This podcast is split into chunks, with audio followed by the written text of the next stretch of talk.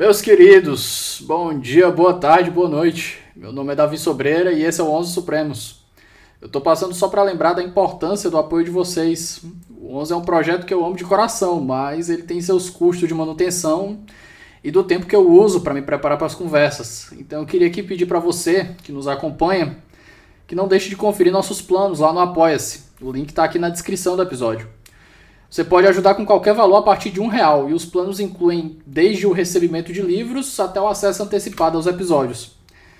Vai por mim, um real faz uma diferença enorme.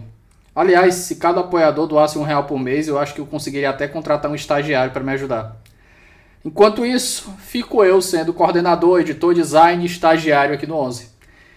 É isso. Espero que estejam todos bem e nos encontramos depois da vinheta.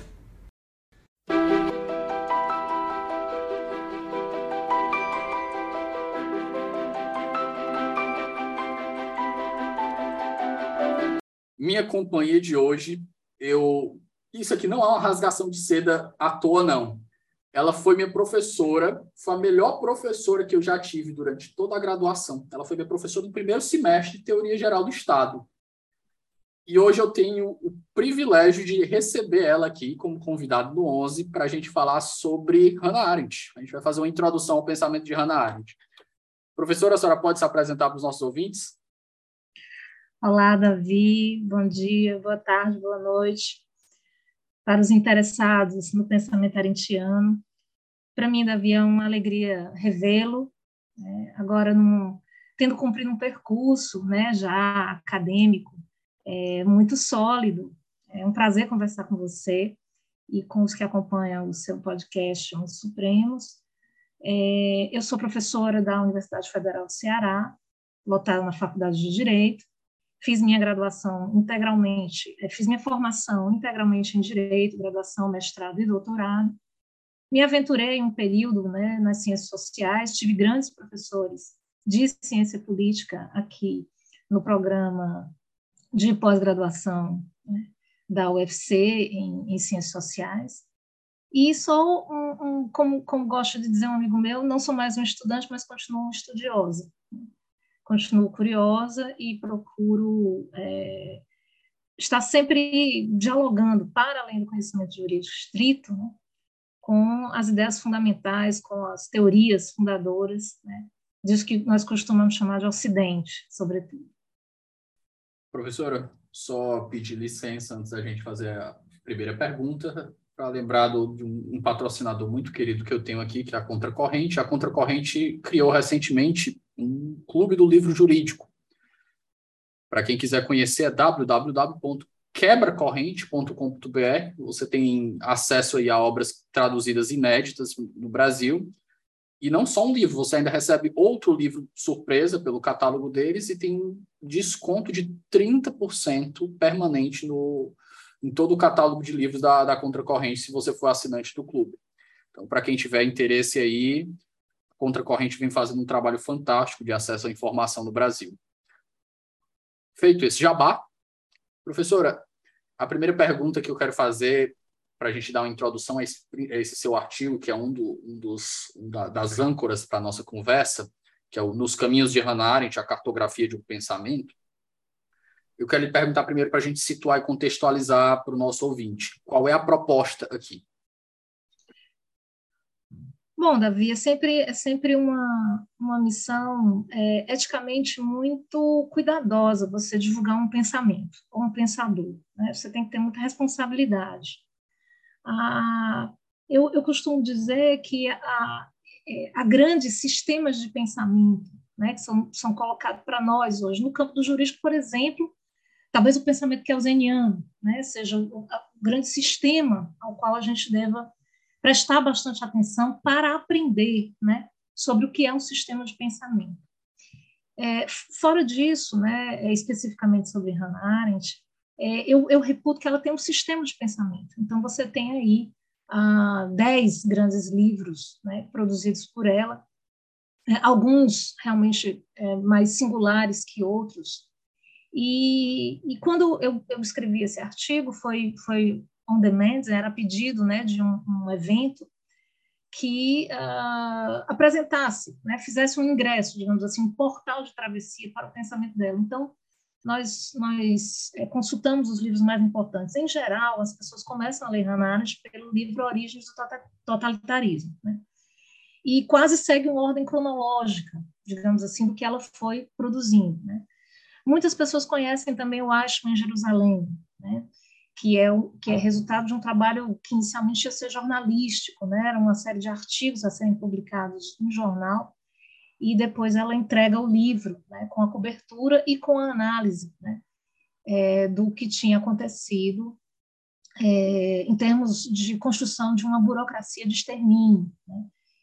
Ah, então eu, eu e, e finalmente, sabe, Davi, há um pensamento muito sofisticado da Hannah em torno de algumas questões que são muito caras para mim. Então, às vezes, as pessoas até é, se, se espantam, né? Quando eu digo que a Arendt é uma pensadora do trabalho humano, né? Então, o livro A Condição Humana né? é, é, um dos livros mais importantes para a gente entender o que que Hannah Arendt pensava sobre o lugar do trabalho no mundo moderno como sendo o lugar de atuação do homem na esfera pública, né? Como o trabalho teria substituído o mundo político ateniense, digamos assim. Nós somos uma sociedade de trabalhadores. Então, como eu venho originariamente do direito do trabalho, né, era a minha área dogmática jurídica, eu, eu costumo indicar Hannah Arendt para quem quer fazer uma leitura sobre o que nós estamos vivendo em termos de transformação do mundo do trabalho humano. Né?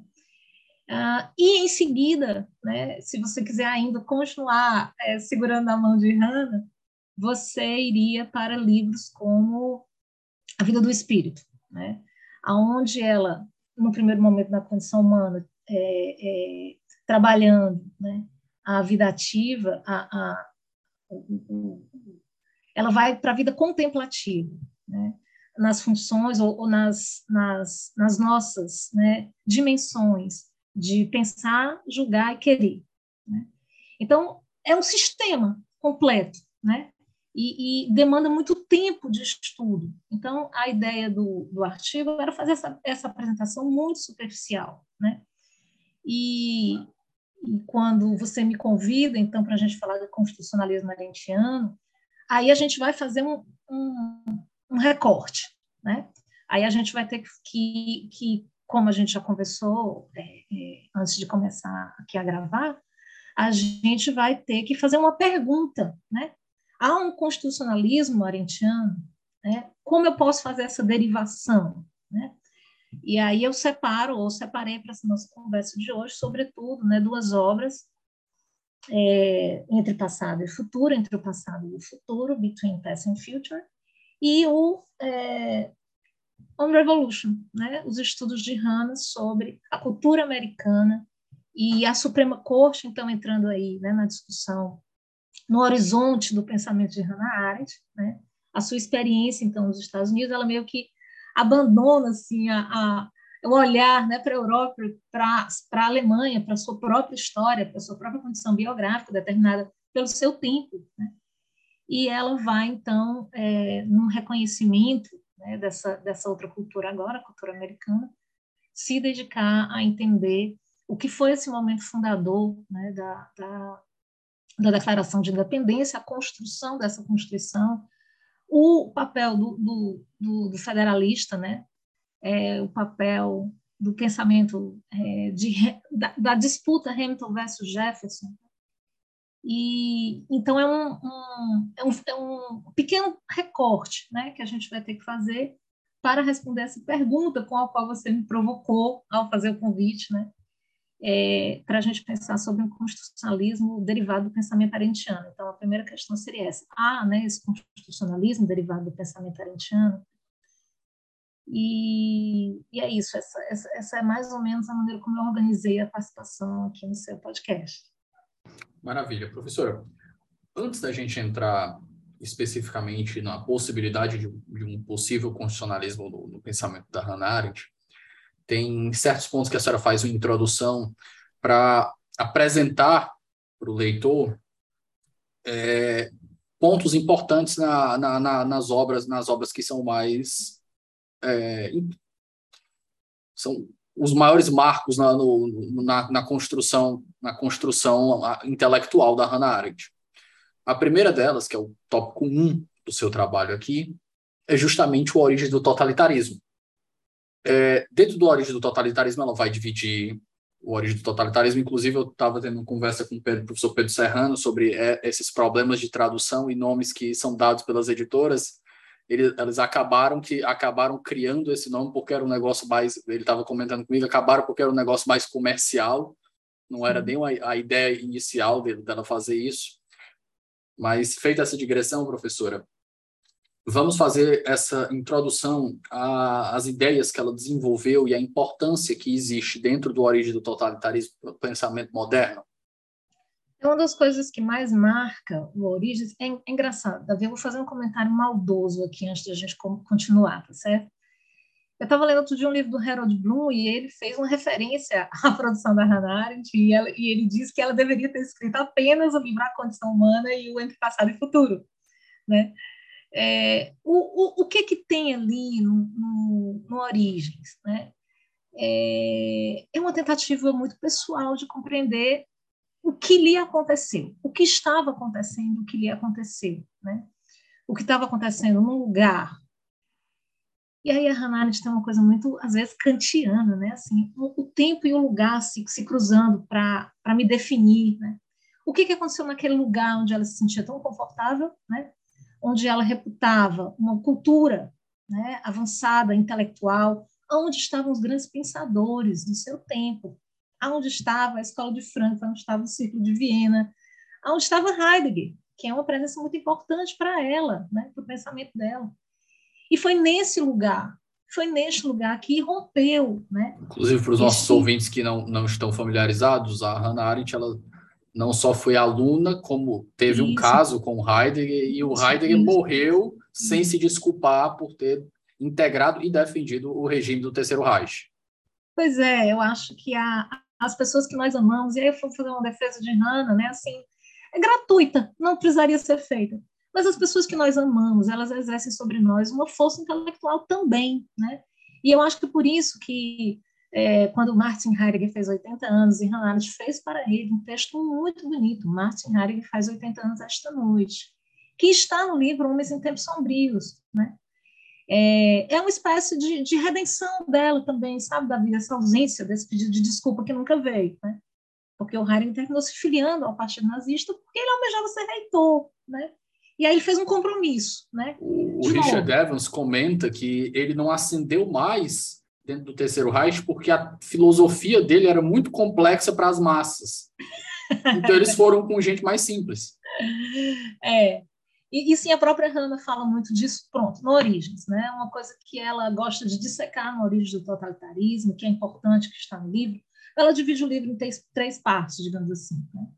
É, a primeira parte seria o antissemitismo, e aí ela vai comprar uma briga grande né, com o movimento sionista, de onde ela vem. Né? É, então, assim, já também que você gosta né, de fazer essa, essa minudência, o, o, o, o judaísmo, né, é, é muito também é, complexo de ser entendido. O sionismo é um movimento dentro da comunidade judaica para a afirmação da necessidade do Estado de Israel, que a territorialização de um povo que estava em diáspora. Parte da comunidade judaica não era favorável que houvesse o Estado de Israel, porque os judeus tinham que estar no mundo todo mesmo e serem respeitados na sua condição judaica, o mundo afora o judaísmo não precisaria se territorializar, né? Então, a gente pode até dizer, Davi, que é, a, a, é uma espécie de derrota né, do movimento é, é, é, da diáspora judaica para o, o, modelo de Westfália, os estados territorializados e limitados né, por uma fronteira que indicaria o pertencimento das pessoas àquela ordem agora nacional. O judaísmo não precisaria se converter né, neste é, nessa condição de pertencimento a um Estado-nação, a uma nacionalidade. Bom, então a Hannah vem desse movimento sionista, ela rompe com ele porque ela vai defender, na primeira parte do Origens, é, a ideia de que o antissemitismo ele uh, não necessariamente se apresentou historicamente é, de forma tão aguda como ele estava se apresentando na Alemanha, instrumentalizado pela primeira vez na história por um Estado burocrático eficiente que fez disso o seu motor. Né? Por quê? Porque há, há, há um discurso muito forte né, dentro da comunidade judaica de que a força de, de, é, é, de, de repúdio, de perseguição, de ódio ao judeu, ela é uma coisa permanente na história. Né? Então, ali, no, quando ela vai começar com o antissemitismo, ela diz: olha, há aqui uma coisa singular. Há aqui uma coisa singular. E quando algo é singular, a qualidade de irrepetível. E isso era muito ruim para o movimento é, é, sionista. Né? Porque a, a justificação era: vai se muitas vezes ainda na história. Professora, está cortando, tá cortando um pouco nossa gravação. Outros. Aí cita-se muitos pogroms, que eram as perseguições.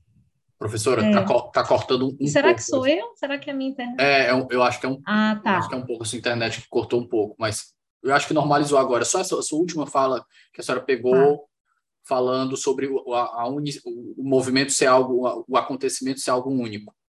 Isso. Quando Hannah defende né, essa ideia de que houve ali na, na Alemanha algo inédito na história, há o risco de que isso seja interpretado como algo irrepetível. Portanto, né, não haveria mais necessidade de se preocupar. Essa seria uma consequência, né? Enquanto o próprio movimento é, sionista defendia que, ao contrário, a urgência e a necessidade do Estado de Israel era que como já havia acontecido em outros episódios anteriores, anteriores eles citam muito a, os, os pogroms da Rússia, né, e a perseguição aos judeus. Cita-se a, a, perseguição aos judeus na Península Ibérica, né, exatamente com esse Professora, se a senhora permite, tecnicamente o que ela estava defendendo não era nem algo muito absurdo, porque tem outros pensadores que vão estudar o fascismo eu acho que o próprio Humberto Eco, quando ele fala sobre o fascismo eterno, é justamente nesse sentido, né? É dizer que, olha, o fascismo clássico, como ele aconteceu ali, no movimento totalitário, você não vai ver ele de novo na história. Você vai ver modificações dele, Isso. outras formas.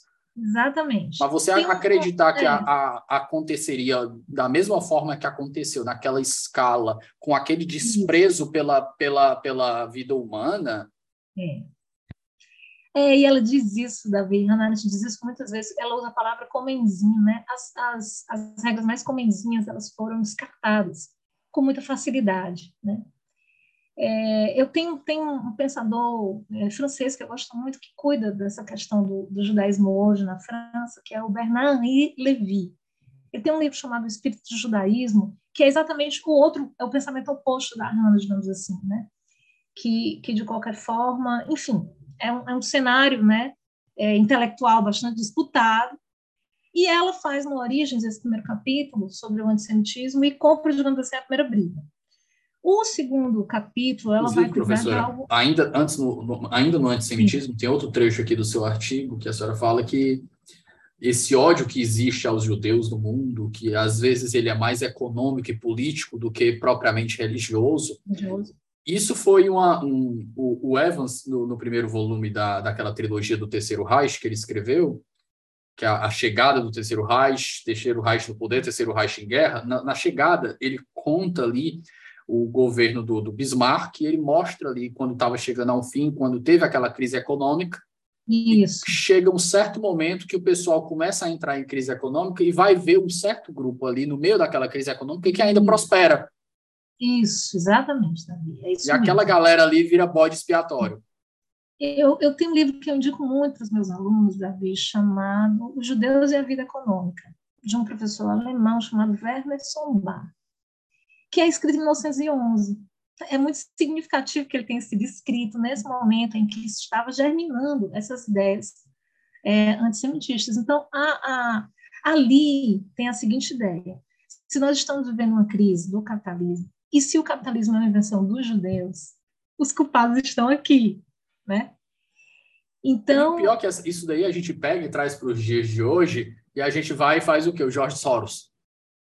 Ah, sim, a instrumentalização desse tipo de. A, a, a história ela só se repete com outras vestes. É. E, e, é engraçado porque o livro, você lendo o livro do, dos Judeus e a Vida Econômica, né, a invenção dos, dos, dos instrumentos de, que, que, que, que, geraram o sistema econômico capitalista, a nota de, de, de a letra de câmbio, né, o título de crédito. E, e assim, ele faz um, ele comete um erro, né, que é fazer uma relação de causalidade onde só tem correlação cronológica. Né? E, e, você vai lendo o livro e você diz, rapaz, é mesmo, olha aqui, quando eles estavam fazendo isso, estava acontecendo isso na Holanda, depois eles saem aqui, a derrocada econômica da Península Ibérica, que é a saída dos judeus, onde eles vão, né? Enfim, ah, esse, esse, esse primeiro livro é muito interessante, né, do Origens, é, e ela tem, Davi, algo aí que para nós é sempre um, um motivo de muito espanto, né? ela tem muitos dados históricos, ela faz uma pesquisa, né? muito rigorosa, ela cita muitas fontes, e tudo isso no tempo da máquina escrever. Né? E, assim, algo que sempre que eu leio é monumental, né? o esforço que ela fez. É, depois ela vai falar, Davi, do, do, do imperialismo. Né? E aí é um, um entremeio do livro, aonde ela vai, digamos assim, atribuir ao século XIX né? o, o, o comportamento do homem branco europeu com relação a povos né, é, colonizados e povos explorados, africanos, indianos. E ela lembra o Cecil Rhodes, né, que, que o livro começa com um epígrafe, né, que ele diz: se eu pudesse, eu anexaria as estrelas, que é esse modus operandi né, de um modelo comercial de exploração que teria acontecido no século anterior né, à experiência Agora, na Europa, aí de novo a questão do lugar, né, onde Inclusive, aconteceu. elemento que é muito atribuído à riqueza do, do liberalismo, né? A, aos, aos sucessos Sim. do liberalismo do século XV, XVI, XVII, quando você vai pegar ali Sim. o momento que o liberalismo estava pilha, voltar entre aspas, o liberalismo, estava pilhando os outros países, dizendo, ah, Isso. desenvolveram porque eram liberais. Isso. Não foi só Isso. pelo fato deles ter mão de obra escrava e, e, e, e é. matéria-prima matéria -prima pilhada. É. Isso, isso, né, isso tem sido muito, eu vou usar a palavra explorado, no termo científico agora, né? Isso tem sido muito explorado novamente, né, por, por pesquisadoras feministas, por exemplo, que estão colocando esse mesmo quadro interpretativo na relação de gênero, né? onde estava o trabalho das mulheres e a relação com a acumulação de capital. Né? É o mesmo quadro, né? onde você só vai mexendo os elementos. E o terceiro livro, né, que é um livro, é, aí sim, talvez mais de uma, de uma escrita mais pessoal, que é mesmo sobre o totalitarismo como movimento. Né?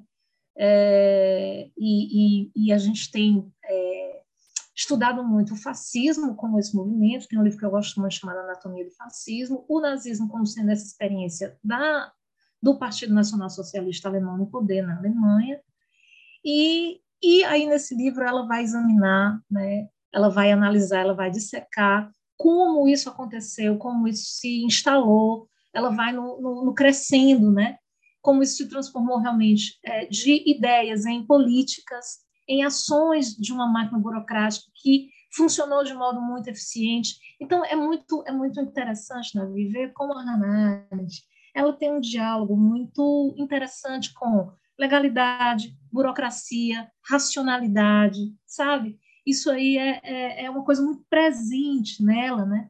Esse espanto de como tudo isso que estava no, no, no, no, no limiar do século XX terminou sendo apropriado e instrumentalizado né, para uma ideia de extermínio. Né? E aí, quando você faz isso, você tem um projeto né, de poder que inclui né, o extermínio do inimigo, do outro, que no, no, no, nos primeiros anos né, eram, sobretudo, é, comunistas, é, líderes do movimento operário alemão, que tinha uma forte né, é, é, é, estruturação política, né? a, a ver o, o, o, que Karl Marx queria que o comunismo acontecesse ali, nos, nos países industrializados, a França, a Alemanha, a Inglaterra, e não na Rússia agrária, né? que é onde terminou acontecendo. Então, a, a, a, é, a, o início, né, digamos assim, das atividades de, de eliminação, digamos assim, do outro começa com os líderes políticos operários comunistas, acontece né, é, é, para e passo com relação as pessoas com é, é, é, disfuncionalidades biológicas, digamos assim. Você teve claramente uma política de ligada, né, a uma medicina, né, é, que, que batia muito fortemente na questão da disfuncionalidade, das incapacidades, né, das deficiências. Então, você tem também um programa, né, Inclusive, é de... em, Nuremberg, em Nuremberg foi um, uma das defesas que causou muita, muita, muito mal-estar entre os americanos, é. né? Que eles foram reclamar das políticas eugenistas. Mas peraí, em 1927 vocês Isso. não decidiram lá Isso. em... É, Exatamente. Os americanos fizeram esterilização. Tá, né? é, o julgado está me falhando, agora a memória. Putz, é. é. artigo de um grande amigo, não, esse, esse, esse movimento eugenista ele estava em todo lugar, inclusive ele estava Buck versus Bell. Buck é. versus Bell, o caso que eles decidiram em esterilização, inclusive, esterilização. é o, uma frase muito triste é. na biografia do Oliver Wendell Holmes. Três, genera é. três, gera três gerações, de imbecis são né, suficientes. É, é, é terrível. Essa, essa, e essa, essa decisão ela é muito simbólica hoje para os estudos genéticos, né? É, tem um capítulo muito interessante, viu, Davi, sobre essa decisão, um livro chamado O Gene, que é um livro sobre biologia. Né? E, e, é isso mesmo, na verdade, esse. Bom, talvez a gente devesse referir aqui o documentário Homo sapiens 1900, para a gente entender como estava disseminado no mundo essa ideia de melhoramento genético. Né? E é, e é curioso que ela vai renascer na Alemanha já quando ela está em, em franca decadência. Né? nos, nos, nos, demais países onde ela tinha causado o seu encantamento, né? Lembrar que Gobineau passou aqui pelo Brasil e teve uma conversa com o Pedro II, né? Sobre como é, é, é, aprimorar agora a raça que seriam os brasileiros, né? Tirando o elemento africano para fazer esse melhoramento genético. Então, esse terceiro livro é um livro que pode ser lido. Os livros podem ser lidos separadamente, mas o terceiro é, o, é a grande sustentação da origem do, tota, do totalitarismo, né? E é, e, e, esse é um livro muito com uma pegada muito histórica, né? Uma Hannah revisitando documentos históricos. As suas ideias estão muito apoiadas em eventos históricos, em fatos vividos, né? E eu gosto muito do livro, terceiro livro, ela tem momentos muito interessantes, né, Davi, entre quando ela fala desse diálogo do eu com, com, consigo mesmo. Né? Tem um trecho Essa, que a senhora colocou aqui no seu artigo, professora, que fala justamente isso aqui me pegou muito, me chamou muita atenção, que ela fala justamente dessa de um crescimento do individualismo que eu acredito que por si só não é ruim, mas quando o individualismo cresce a um ponto que a gente perde o senso de coletivo. Isso. O prejuízo exatamente. que isso, isso. causa para a nossa vivência social. Sim. Davi Hanna, pessoalmente, ela tinha um apreço muito grande pela amizade. Isso é uma coisa muito bonita nela, sabe? Tanto que a sua tese de graduação é o amor em Santo Agostinho, né? E que é uma tese sobre a convivência entre homens, né? A convivência entre os homens. Ela, ela mantém essa tradição da filosofia grega de falar homens, né? A convivência entre as pessoas, né? Então, a, a, ela tinha um apreço muito especial pelos seus amigos, sabe? E ela, ela tinha uma, uma visão muito própria de que sermos, isso é uma coisa muito, aí volta para Heidegger, né? Isso é uma coisa muito da fenomenologia também, né? Onde ser é aparecer, ser é estar no mundo, né? Então essa essa essa essa dimensão política de cada um de nós, da existência fundamentalmente política, que de resto é um pouco também aristotélica, né? ela, ela, ela tem muito gravada nela, né? Então ela fala é, disso, né, que os campos de extermínio, na verdade, exterminaram esse diálogo do eu comigo mesmo, e aí, aí, e aí o ser humano se encontra numa solidão na qual ele não consegue viver. Ele não está preparado para viver nessa solidão, onde esse diálogo do eu comigo mesmo foi roubado de mim. Né? Então é isso, é um livro encantador, é, um, é uma ótima porta de entrada para o pensamento dela. Né? É, tem essa, essa marca, eu coloco muito né, é, junto com o Ashman em Jerusalém, ela tem essa coisa muito de de estar baseado em fatos, de estar baseado em documentos, né? E, e enfim, estou num cenário que se, que se desenrola aí, né, no terceiro livro, que é um aprendizado enorme de definições sobre o que é o movimento enquanto movimento fascista, o que é o movimento para a instalação de um Estado totalitário. E o interessante, professor, é que justamente com esse link que a gente está falando, com a quebra, com o exacerbamento do individualismo à custa do, do, do, do sentimento de pertencimento, de, de, dessa sentimento de comunidade, ela ainda assim isso é usado. Eu, e aqui é uma pergunta, é uma pergunta. Sim. Ainda assim, isso é usado contra o movimento totalitário como comunista? Sim, ela cita muito, inclusive, é, o stalinismo, né? Já estava acontecendo na União Soviética, então União Soviética, o desvelamento né, do, dos, das ações praticadas sob Stalin, ela, ela faz referência à, à China maoísta, né? ela, ela tá, é, embora ela escreva em 58, eu acho que eu acho, Davi, que a Origens é de 58. Mas ela tem. Como é que a gente dialoga essa ideia de uma destrui, destruição do, do, do, do, sentimento comunitário em prol de um individualismo com o totalitarismo no sentido do, do, do movimento comunista, professor, que é justamente um pensamento que é, pelo menos em tese, pensado para o, o todo, e não é, verdade, os indivíduos. Isso, isso, na verdade, é, e aí, assim, a gente começou a conversar aqui, né, Davi, no, no, antes de a gente começar a gravar, sobre pensadores como Ortega Gasset, né, que estavam ali imprensados, digamos assim, entre o fascismo e o comunismo, né. Esses pensadores imprensados, eles, eles não conseguiram, né, ou tentaram de maneira muito angustiada responder essa sua pergunta, né? Qual é o lugar do indivíduo numa sociedade de massa? O indivíduo não pode, Davi, se desmanchar na sociedade de massas. Ele não pode se confundir com as massas. Ele, ele não pode perder o seu contorno. Né? Então, esses pensadores, Hannah Arendt, eles... E aí, assim, tem um pensador que eu gosto muito, que é o Todorov, né? Uh, que ele chama atenção para isso, que é uma, uma espécie de legado dessa experiência histórica. Né? É, o Estado totalitário é o desmanchar da fronteira do eu. E o eu é uma das coisas mais importantes que eu preciso construir para saber o que é o outro. O eu me vale na medida que ele também me concebe o outro. Sem o eu, eu não tenho o outro. Né? Então, a, a, a, o grande desafio dessas, dessas é, é, teorias que têm de lidar com o fenômeno totalitário é afirmar que, dentre outras coisas, ele desmancha o eu. E aí, eu, quando eu diluo esse eu, eu perco né, essas condições de compreensão do que é o outro. Tudo, tudo fica amorfo. Né?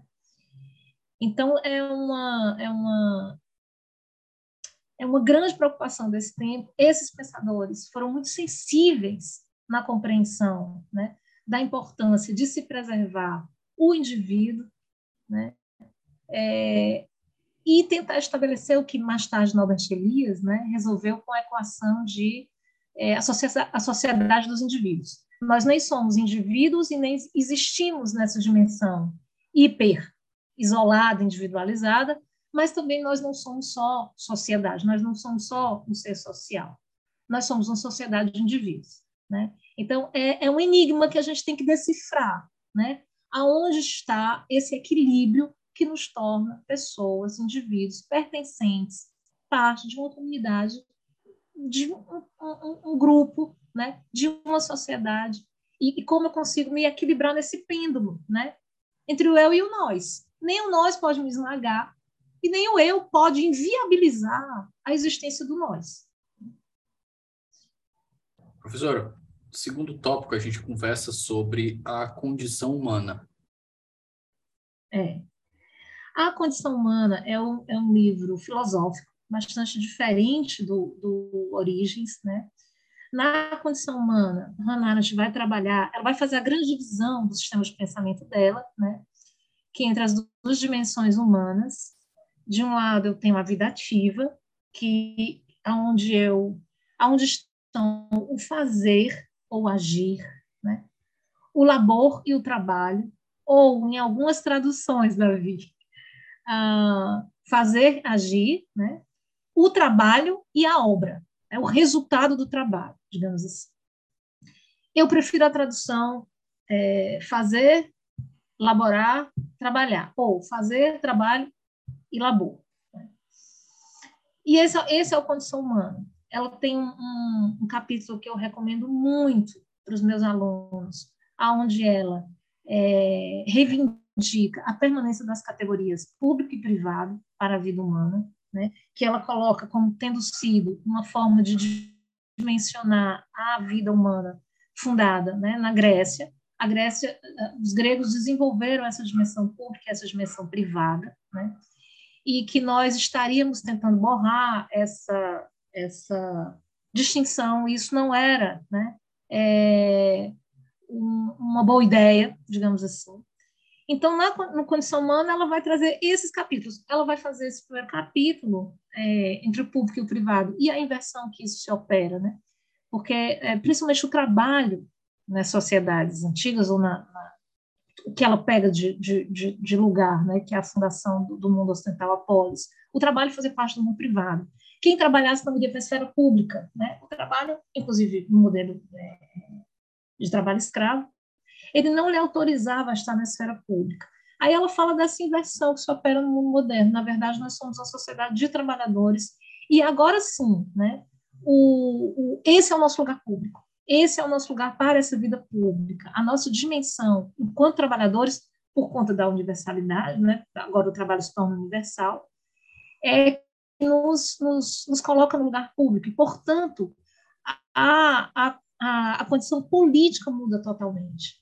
Né? Enquanto na Grécia eu tenho uma condição política para o homem livre que não trabalha, no, no, no, no moderno. Professora, tá, tá cortando um pouco. Tá, professora? E, e o homem é professora. livre para trabalhar. Professor, cortou um pouco esses últimos segundos aí. Certo, certo. É, vamos ver se estabiliza. Não sei por quê. Não sei se estão fazendo alguma coisa de. Não sei. Minha, minha internet normalmente é tranquila. Mas vamos dar uma. Mas pronto, normalizou. Né? Normalizou. Tá. Então ela fala dessa inversão. Né? O que era a esfera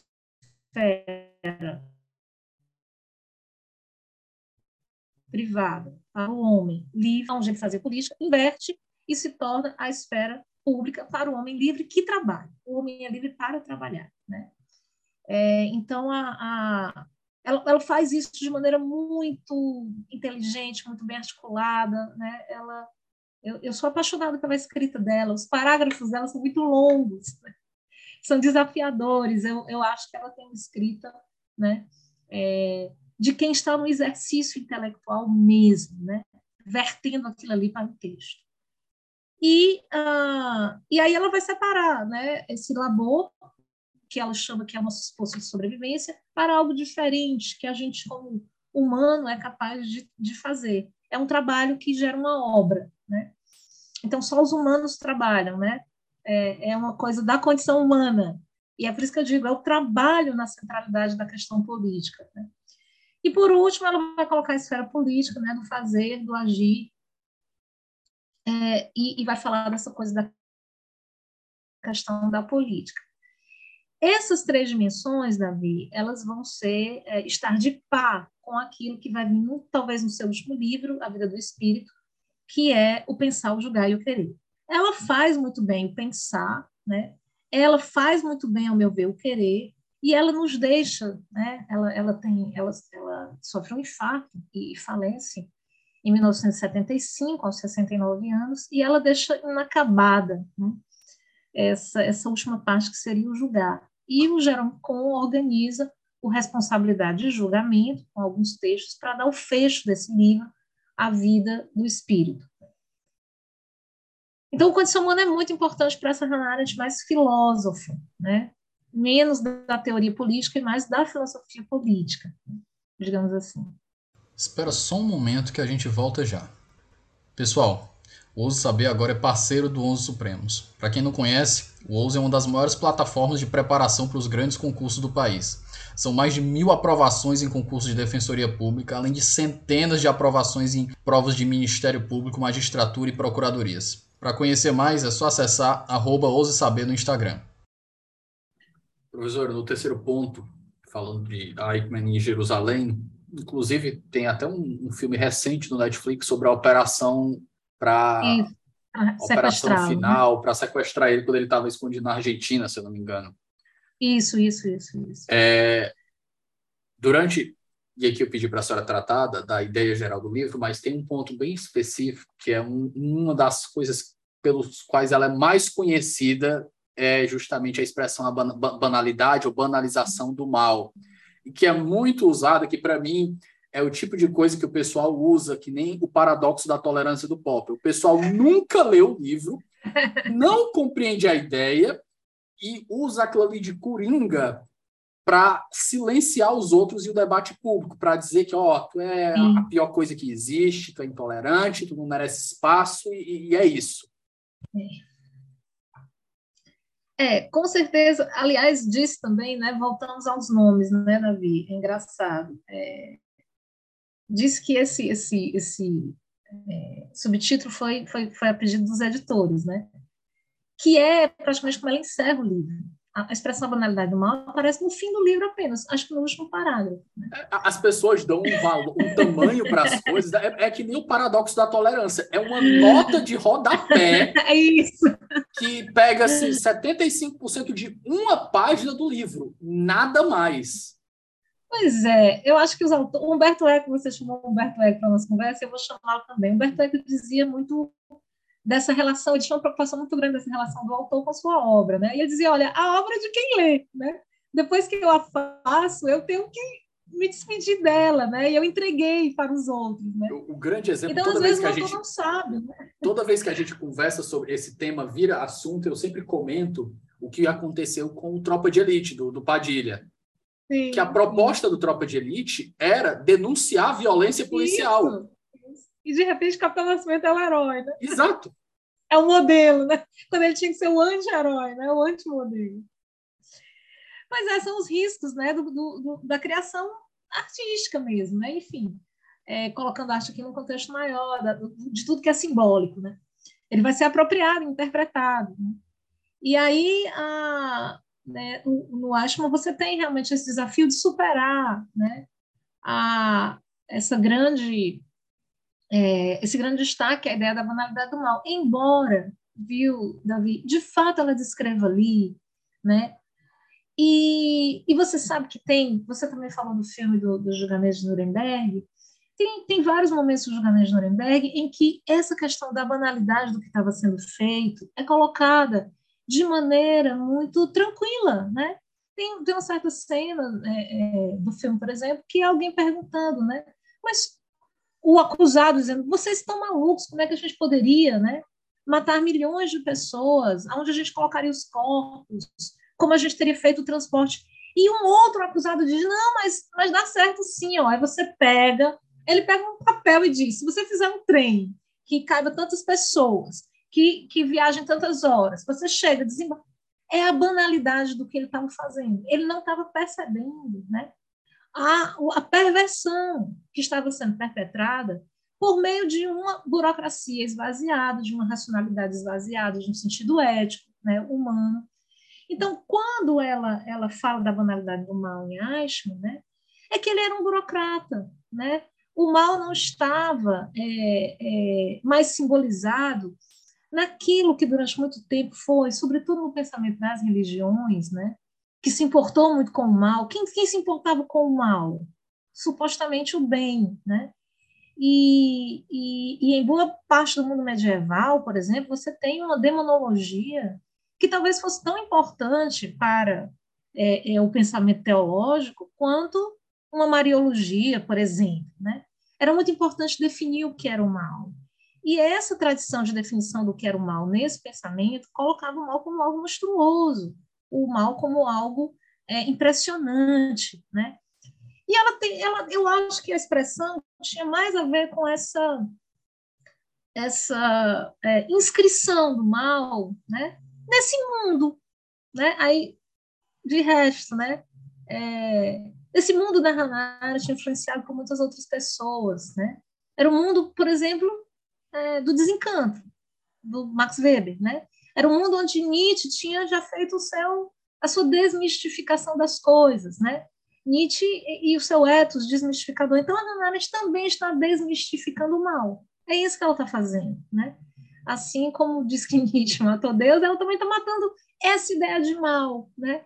Porque ele é banal, porque ele, ele se introduz no nosso cotidiano de maneira é, silenciosa, né? É, é, sem dar muitos sinais, e ele vem crescendo e nós não conseguimos, né? Ou pelo menos não se conseguiu, então, de novo, a questão pessoal dela, né? Disse, Davi, que ela perguntava muito para os alemães que ela encontrava nos Estados Unidos, porque ela sai do estado da, da Alemanha muito cedo, né? Obviamente, ela, ela, quando acontece a eleição, acontece a tomada do poder, enfim, se o parlamento estava ou não estava sob uma coação, né? se se vigia ali ainda uma democracia ou regime de medo, de terror.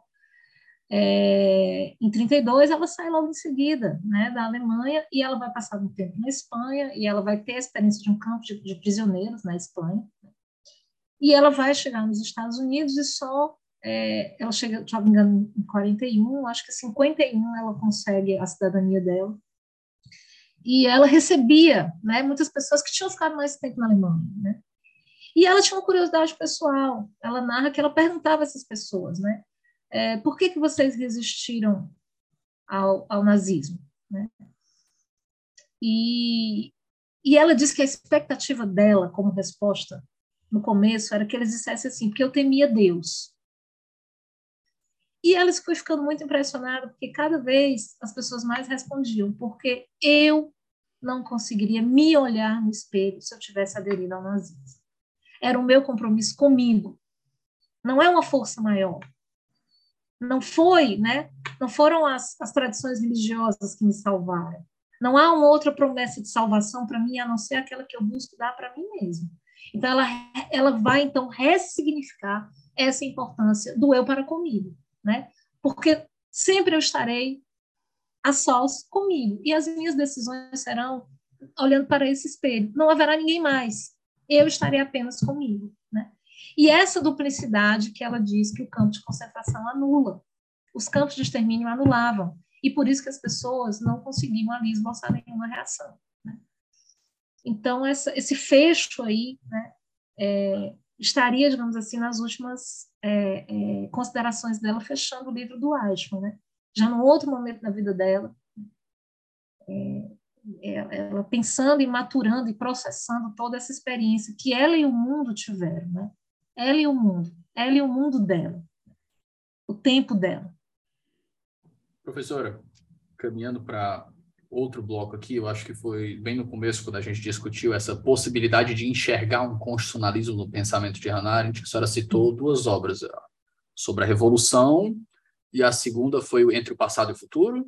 É. Entre o Passado e o Futuro. É é, a partir das suas leituras e com os insights sobre essas obras e como a gente vai desenvolver aqui a, o debate Jefferson e Hamilton sobre o papel de uma Suprema Corte, como a senhora enxerga a possibilidade de desenvolver um, uma um pensamento constitucional com base na produção da Hannah Arendt?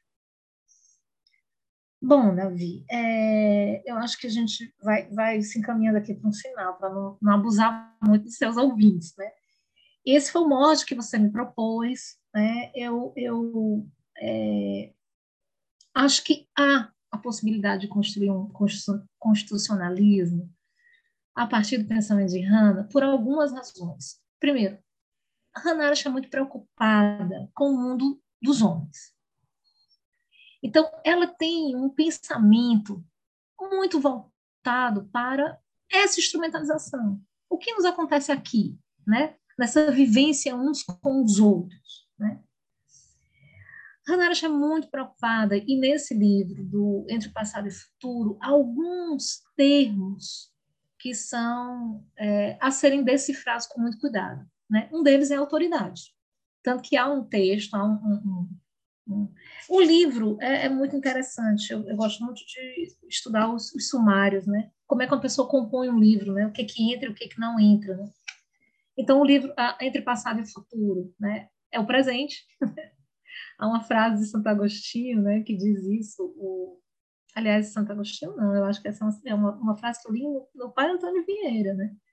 É, o, O futuro é o presente do passado. Né? E é isso. Nós estamos é, com uma certa construção sofisticada, né? cronológica. Nós nos colocamos no tempo. Essa, essa é uma, uma coisa que de resto também está muito na filosofia grega, né? Nós, nós conseguimos derrotar o Cronos e o tempo é nosso. Nós nos colocamos no tempo, né? Então, quando a Hannah escreve entre passado e futuro, né? O que é isso? Que relação é essa que nós temos com o tempo? O que é o nosso presente, né? Qual é o papel do passado, no presente e no futuro? Que, que, que coisas são essas, esses três tempos que nós inventamos para nós, né? Então, é, ela está muito preocupada com essa quebra entre passado e futuro. Então, tradição é um termo muito importante nesse livro. Então, é mais uma charada que a gente tem que decifrar, né? A questão da tradição, a questão da autoridade e essas crises, né? Nessas duas é, categorias de pensamento, tradição e autoridade, e a questão da verdade, né, que ela fecha o livro com um, um texto muito importante chamado Verdade Política. Né, Para nós que estamos discutindo fake news, por exemplo, é um excelente ponto de partida para a gente é, sofisticar um pouco mais a discussão em torno desse fenômeno né, que nos assola. Então, eu acredito que sim, viu, Davi? Porque se eu junto tudo isso, né, essa preocupação da Hannah Arendt com o mundo dos homens, a questão da tradição, o que aconteceu com a tradição do século XX, qual é a relação entre tradição e autoridade. E eu junto tudo isso e eu posso falar, né? No medo de Hannah Arendt, ou como alguém já usou essa expressão, o pavor arendtiano, né? De que houvesse um sequestro, né? Digamos assim, do poder pelas cortes ou uh, os tribunais com poder. Então, a gente teria que derivar do pensamento dela, lendo com muito cuidado, né? o, o que ela escreve sobre a, a Suprema Corte e uma necessidade de apoio popular. Então, é, sim, é, é, é, textual, são textuais as palavras de Hannah, de que algumas, é, eu vou chamar aqui de instituições, por falta de uma palavra melhor, elas devem se proteger de uma legitimidade fundada no apoio popular. E, curiosamente, Davi, duas instituições dessa me são muito caras. Né? Uma é a universidade. Ela tem um apreço especial pelas universidades e ela acha que as universidades não podem obter a sua legitimação de um apoio popular ao que é dito e produzido de conhecimento dentro dessas universidades. Ou talvez a gente pudesse falar da ciência, né? O que seria da ciência, Davi, se ela precisasse do apoio popular para ser validada né, nas suas descobertas? E ela coloca também os tribunais. Né? Galileu que o diga, né? pois é, né? A, a, talvez até Jordano Bruno que o diga, né? De Galileu, porque. É... Então, ela fala desse risco, sabe, Davi, de a gente confundir certas é instituições é, com a existência, sim, de um elemento político, né?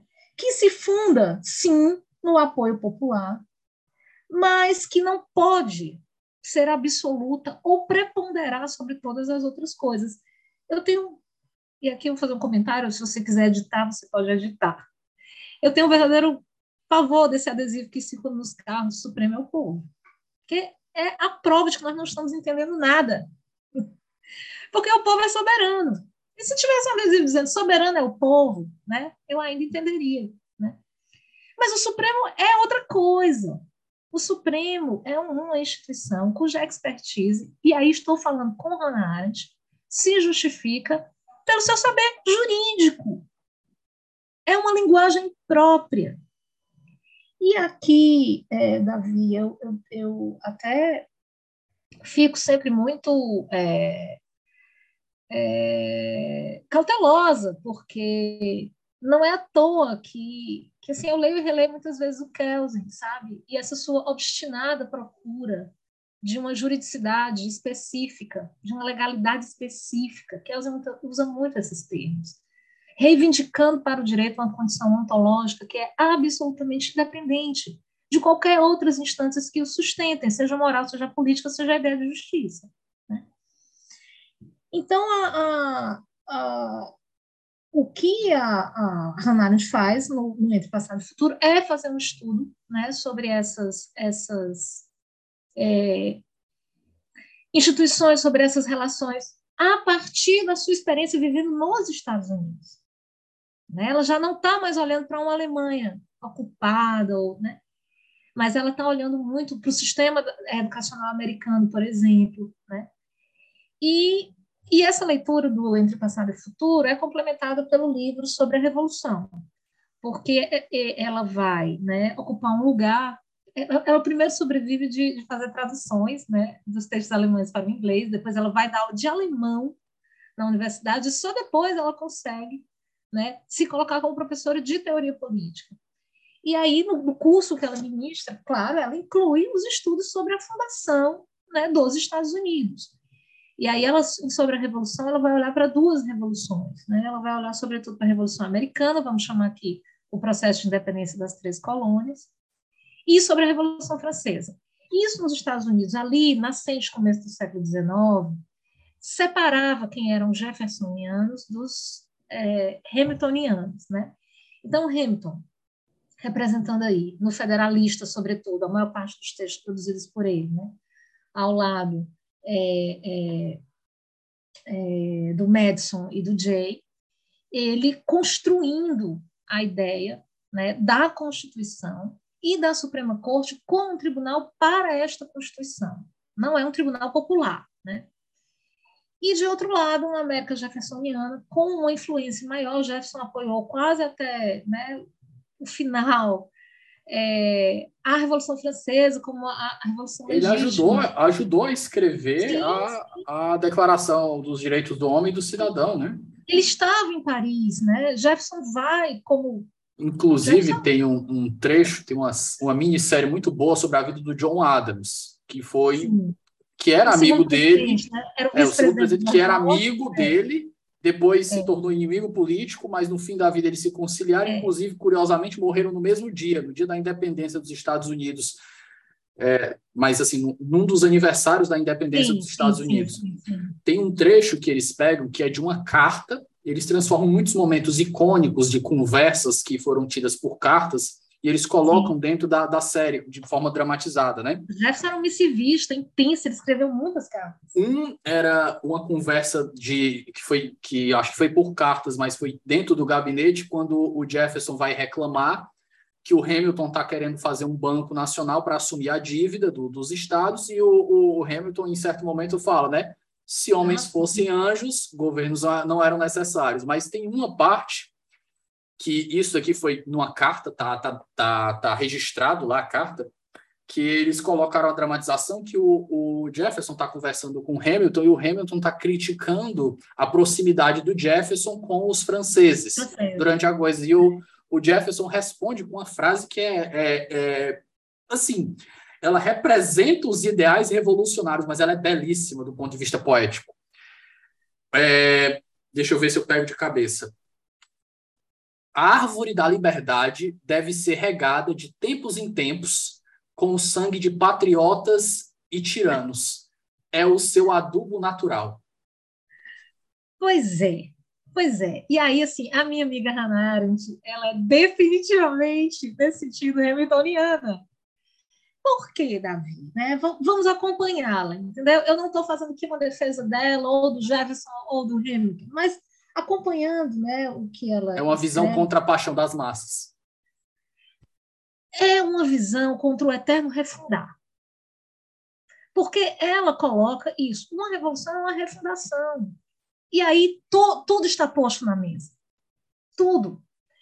E aí, o que, que você faz? Você joga, segundo a Ranage, esse legado que é a tradição e a sua importância no reconhecimento da construção de que a história da humanidade é um passar de bastão. O que ela defende, a, o que eu consigo ler né, nesses textos, é que a humanidade ela não se é, descontinua. Imaginar uma ruptura em cos para começar tudo do nada outra vez? Que nada é esse? E aí, Davi, é por isso que ela volta muito para Troia né? Que ela diz assim, olha, é, é fundado na guerra. O mundo ocidental se fundou numa, numa guerra que a gente nem sabe mesmo se existiu. Historicamente, ninguém sabe nem onde é Troia, geograficamente. Acha que é na Turquia. Né? E esses personagens lendários, eles fazem parte de uma história fundadora que cumpriu uma tarefa.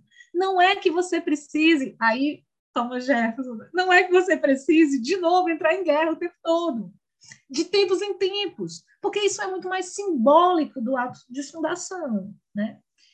Então, essa, essa, esse, esse é o que decorre dela, porque e aí sim, né, Davi, vamos combinar. Há um trauma ali.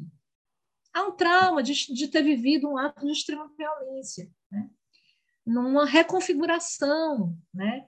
De condições Inclusive, políticas. O Adeildo me apresentou um livro, ele me apresentou as ideias gerais, eu tenho ele aqui, mas não li ainda, que é da Shoshana Fellman, que é justamente sobre os traumas, é, sobre os traumas que, que influenciaram decisões jurídicas do, do, do no, no, decorrer dos Sim. séculos. E um que eles colocam é justamente como o, o racismo nos Estados Unidos afetou Sim. o desfecho do julgamento daquele golfista famoso.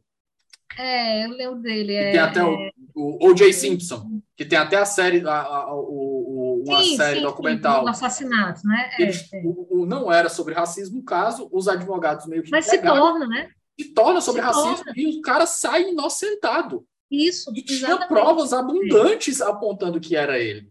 É se torna assim, exatamente. Até às vezes eu converso com os meus alunos, Davi, digo assim: por que, que a gente precisa usar os julgamentos de Nuremberg? Por que, que a gente precisa usar os julgamentos de Tóquio? Né? Um outro momento também de definição do que é o crime de genocídio, o que é o crime de guerra, o que são crimes contra a humanidade. Porque no Brasil nós não fizemos isso. Talvez se a gente tivesse feito dois momentos de julgamentos ao final da ditadura Vargas, ao final da ditadura militar, talvez a gente tivesse os nossos julgamentos balizadores, né? Mas nós não fizemos isso via julgamento. Ao contrário, nós fizemos a Constituição de 46 e nós fizemos a Constituição de 88. Então a gente se pega muito Inclui, mais nesses Incluímos os, os tiranos do regime dentro de uma lei de anistia, o que não faz sentido nenhum. Isso, isso, isso, isso, isso, e por isso que o, o STF tem revisitado a lei de anistia num determinado momento histórico, né? Foi importante para a gente recolocar essas discussões outra vez. Né? Então, o que, que fazendo um fechamento aqui para ela, né? O que o que ela vê é uma Suprema Corte pensada por Hamilton, né? Uma Suprema Corte que ela identifica como a verdadeira sede dessa autoridade americana, mas inadequada ao poder, né? Arendt, realmente tem um medo da opinião pública, e aí, nesse sentido, Davi, de novo, né? São essas duas palavras que a gente tem que decifrar bem nela: autoridade e poder, né? A autoridade é um reconhecimento que deriva a, da, da capacidade que uma determinada instituição vai ter para, dentro de sua própria lógica, resolver certos problemas. E não de outra lógica, e não de outra racionalidade. Então, sim, a Suprema Corte teria uma racionalidade jurídica. É para isso que ela existe. Porque, num determinado momento histórico, foi escolhido um documento jurídico para sediar as discussões políticas. As discussões políticas adotaram um formato jurídico, a Constituição americana. Né? Ela não é uma carta, ela não é uma declaração, ela é uma outra coisa nova na história do mundo. E isso faz nascer o constitucionalismo americano. Né? Dessa, dessa Constituição como esse documento que, que se converte né, é, na, para onde corre essa força revolucionária da independência. Se estabiliza ali. Né? E era preciso, portanto, mantê-la. Né? A Suprema Corte é para a Constituição. Não é para que eu tenha, né, uh, como, como, como, você lembrou bem de, a sugestão jeffersoniana, de a cada geração, a cada 30 anos, né, refundar isso aqui. E essa e esse Davi é um momento muito importante para os Estados Unidos ao final da Guerra da Secessão, né? Quando eles têm 30 anos, que eles chamam de a reconstrução, né, da União, que é sediada no Pacto Federativo. Né? Então, essa, é esse lugar né, que ela coloca a autoridade, que não pode recorrer a nenhuma força coercitiva ou de persuasão para ter autoridade. Então, Hannah Arendt realmente opõe a expertise jurídica à ideia de apoio popular. Né? Ah, isso nos dá um direito constitucional como uma linguagem própria. E isso nos daria né, é, uma série de outras consequências para a compreensão é, do que seria um constitucionalismo. E por isso, sim, eu posso derivar dela né, um constitucionalismo. Porque eu vou repensar com ela até mesmo o que é o direito constitucional. Ah, então, a, a, a, o poder político, o apoio popular é a força legitimadora do sistema político, mas ele não pode interferir, ele não pode ser a sustentação nem de um sistema educacional, nem especificamente de um sistema que se pretenda jurídico de per si, né? E aí, de novo, né, esse desafio nosso que nós temos, principalmente depois do work, né? se a gente tivesse ficado com o Kels era mais fácil, mas a gente conheceu do work, né? É... E, e eu tenho no Poder Judiciário a ideia de que eu vou obedecer a ordens de especialistas. Né? Os, os julgadores, os magistrados são especialistas numa linguagem específica, eles têm uma racionalidade própria e uma lógica própria. E são reconhecidos por isso. E sua autoridade emana disso, da detenção deste conhecimento, de ter essa expertise, e não de nenhuma outra coisa, muito menos de apoio popular. Né? Então, ela coloca a especialização como fundamento né, para esse relacionamento das universidades, das cortes, né, que é baseado em uma autoridade, e a, a ideia de que sim, essa especialização né, que, ela, que ela propõe geraria essa autoridade. Né? Então, é, ela tem sim um constitucionalismo da qual, do qual a gente pode né, é, é, derivar, digamos assim.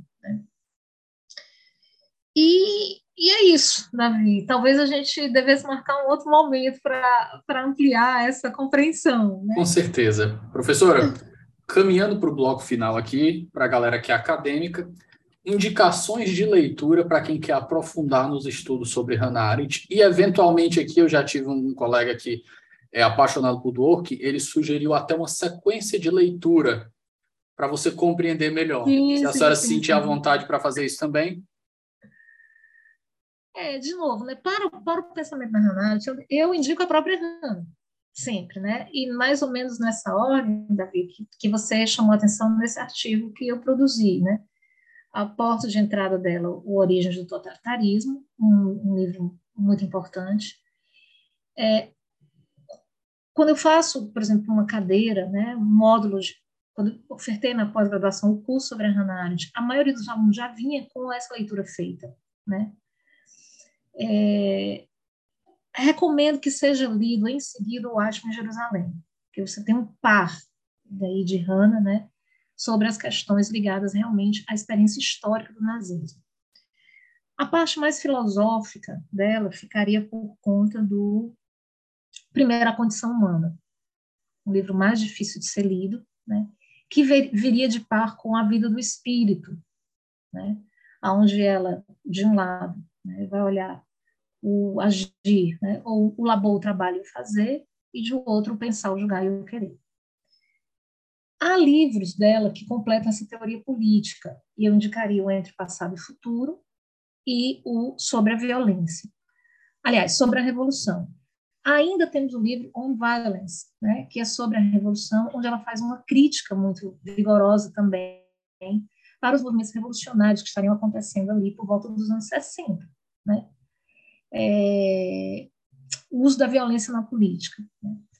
Há é, outros é, dois livros dela que, que é, um outro livro dela que eu acho que já é assim, sai um pouco, né, é Homens em Tempos Sombrios, né, que é uma série de, de reconhecimentos a personagens, onde está esse texto do Heidegger, né, e há um livro, é, há outros livros, é, é, A Promessa da Política, né, que foram mais ou menos obras organizadas a partir dos papéis de Hannah Arendt. Né. É, aqui no, no Brasil, eu acho que é o Eduardo Jardim, que tem bons livros sobre a Hannah Arendt, é um, um bom estudioso, né? procurando por ele você vai achar. E, e é isso, Davi. Já tem aí a, a, pelo menos um bom ano de estudo né, dedicado a ela, se você for seguir esse mapa né, bibliográfico, para os que estiverem interessados em conhecer o pensamento de Hannah Arendt. Maravilha. Professora, agradeço imensamente a participação. A gente demorou um pouco para fazer isso daqui, mas eu acho que ficou um excelente episódio introdutório aí do pensamento dela para quem quiser desbravar. Ela já foi muito pedida lá no Twitter, o pessoal que me acompanha, acompanha mais o 11, disse, uhum. pediam muito um episódio sobre Canari, disse assim, o pessoal não vou fazer um não, vou fazer uns três, mas tenham calma para gente. merece, merece, é, merece. Ela merece a devida ela, atenção. É. Por fim, viu, Davi, eu sempre gosto de indicar para quem quer estudar constitucionalismo aquele bom livrinho da Ingeborg Maus sobre é, o judiciário como superego da sociedade. Porque ali ela tem um texto muito interessante sobre os constitucionalismos, né? movimento em torno da Constituição, mas que diferem radicalmente. Num deles, a Constituição é das cortes, no outro não é.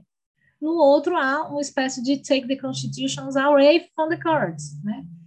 E, e é isso, é um constitucionalismo mais popular, digamos assim, né, de apelo a essa legitimação popular, e outro que é um constitucionalismo de reconhecimento da expertise das cortes, né, considerando, aí é uma concepção do que, você, do que, do que é para você o direito, né, como um sistema, né, talvez até aí autopoético, ou, né, pelo menos um sistema que, trazendo a teoria lumaniana, embora, né, se, se se comunique com outros sistemas, ele mantém uma autonomia funcional, uma lógica interna que não pode ser colonizado por outros sistemas sob pena de se tornar disfuncional. Né? Então, é, a Ingeborg Maus também ajuda né, a, a, gente estudar essa coisa do, do constitucionalismo, digamos assim, dos, do, por que, que a gente se refere a constitucionalismos no plural. Né? Perfeito. Professora, meu muitíssimo obrigado. E espero que Eu a gente não demore, não demore tanto tempo para nos encontrar de novo aqui em outra gravação. Eu que agradeço, né? Repito, repito o que disse no começo: ser divulgadora de ideias alheias é uma coisa muito arriscada. Então, eu sempre que converso com meus alunos, eu digo: vá, vá a própria Hannah Arendt. Né? Vamos falar de Kelsen? Vá o próprio Kelsen. Vamos falar de Dwork? Vamos ler Dwork. Né? E, e por aí vai. Há, claro, os comentadores que nos ajudam enormemente e a eles, né, como diria Chico Buarque, a gente faz uma homenagem a todos aqueles que nos emprestam sua testa, né, para pensar. Mas é, eu acho que a, a, maneira mais correta de você é, se entender como pensador né, é, é, lendo propriamente o seu texto. Né? E fico à disposição, Davi. Foi um prazer, repito, lhe reencontrar. Né?